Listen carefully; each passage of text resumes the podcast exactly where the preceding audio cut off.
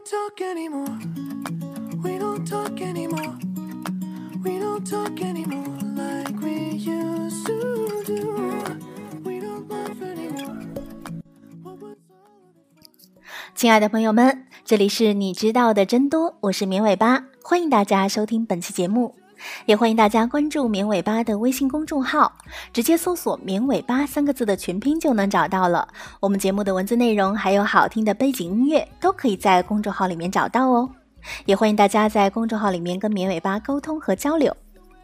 今天的节目，我们来说一说发生在法国的那些事儿。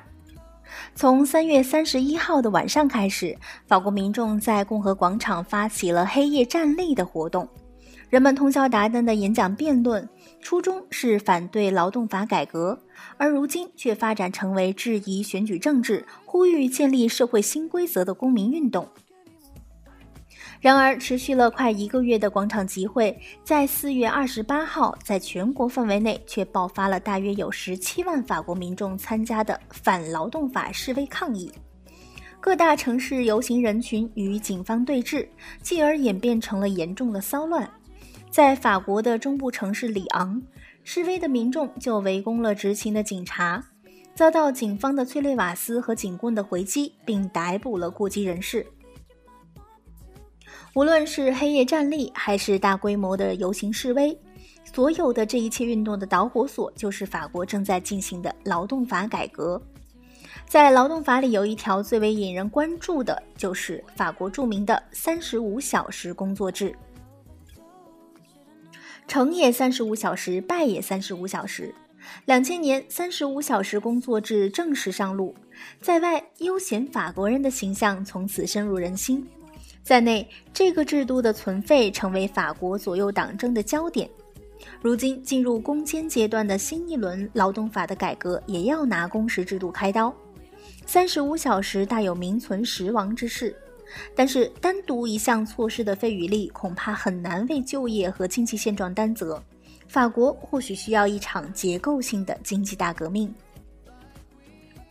一九九八年到两千年的两年之间，时任法国左翼社会党政府劳工部长的马蒂娜·奥布里推出了两部法案，确立全职员工每周的法定时长由三十九小时减到三十五小时，企业获得政府的补贴，在分配法定时长上也相对灵活，比如说超时部分要用额外的假期来补偿。这个额外假期在劳工法上有专门的指称，叫做减少工时假期，简称 RTT。这是社会进步之法呢，还是经济发展的羁绊？因为很少有哪项改革能像三十五小时一样引起如此大的争议，立废都是难选之选。通过三十五小时工作制这个切口，我们可以一窥法国劳工和经济的改革僵局。法兰西民族之所以成为盎格鲁撒克逊人眼中的懒汉，三十五小时工作制脱不了干系。撇开具体的经济数字，悠闲的法国人名声在外，这对于工业国来说不是一个好形象。不少的外国企业都舍弃法国而去投资其他的国家。二零一五年的十月二十八号。美国前共和党初选候选人杰布·布什在初选辩论中就批评参议员马尔科·卢比奥议会的出勤率低。布什说：“在参议院，你以为是在法国？你怎么能一周只来三天？”这个在美国发出的弦外之音，却引起了法国民众的极大不满。而这个外交事件最终是以布什的道歉来收场的。但很多人像布什一样，其实并不知道法国人平均每周工作的时长比德国人要高。根据欧洲统计局二零一四年的数据显示，法国全职和办公雇员每周平均工作三十七点五小时，而德国只有三十五点三小时。当前法国法律规定，每周最多工作四十八小时。但是，以劳工部长埃尔库姆里命名的改革法案，甚至向每周工作六十个小时敞开了大门。英美人爱调侃三十五小时工作制，而法国人对此的反应非常强烈。他们一方面试图解释三十五小时工作制的真实面目，但另一方面就清楚地意识到，三十五小时工作制不是一项鼓励雇员工作的机制，禁不住怀疑这几年法国经济衰退是否与之相关。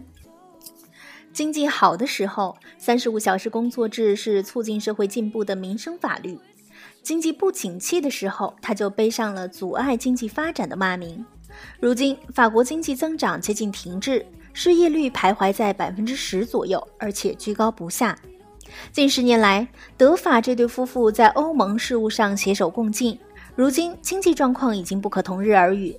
这一切都令法国人有些无所适从。以失业率为例。欧盟的数据显示，二零一五年法国的失业率为百分之十点七，但德国的失业率只有百分之四点五。三十五小时工作制从诞生到现在不过十几年，但因为象征性强，很快就成为诠释所谓法国精神的标签，几乎掩盖了它意在减少失业率的经济初衷。当时常提的口号是“一个人少做工，让大家都有工作”。单看数字，从1998年到2002年，法国国家统计局的报告显示，35小时工作制共创造了35万个工作岗位。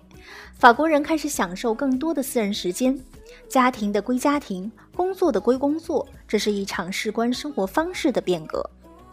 然而，35小时工作制已经慢慢成为守旧、僵硬和既得利益的代名词。在法国，如果有哪位政客想以改革派的形象示人，攻击三十五小时工作制堪称一条捷径。这类政客就包括前总统萨科齐、现任总理瓦尔斯和现任的经济部长马克龙等。但是，改变经济政策简单，改变生活方式就太难了。因此，三十五小时工作制一直有争议，从未被法律废止。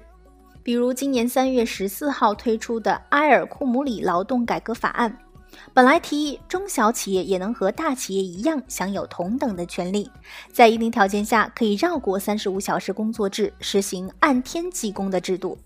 但是因为争议性太强，在最后版本中被迫放弃了这个条款。二月中旬，劳动改革法案初稿被媒体公布之后，引起了轩然大波。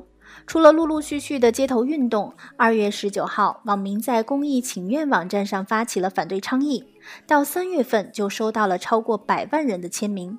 还有人签名留言说：“我签字，因为法案让我们又回到了小酒馆和萌芽的时代了。”小酒馆和萌芽是法国的写实主义作家左拉的两本著作，讲述了十九世纪末法国工人的悲惨生活。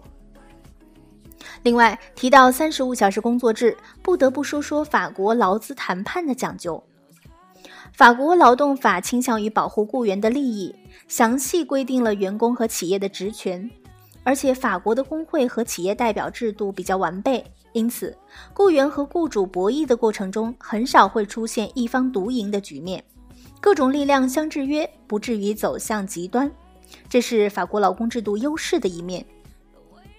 但是博弈的双方筹码相当，谈判的时间旷日持久，或者停留在原点无法向前，这是法国劳资谈判的劣势。因此，法国会向三十五小时说再见，但却不会说的那么彻底。德国 Smart 汽车厂在法国争取三十九小时工作制的过程就很能说明问题。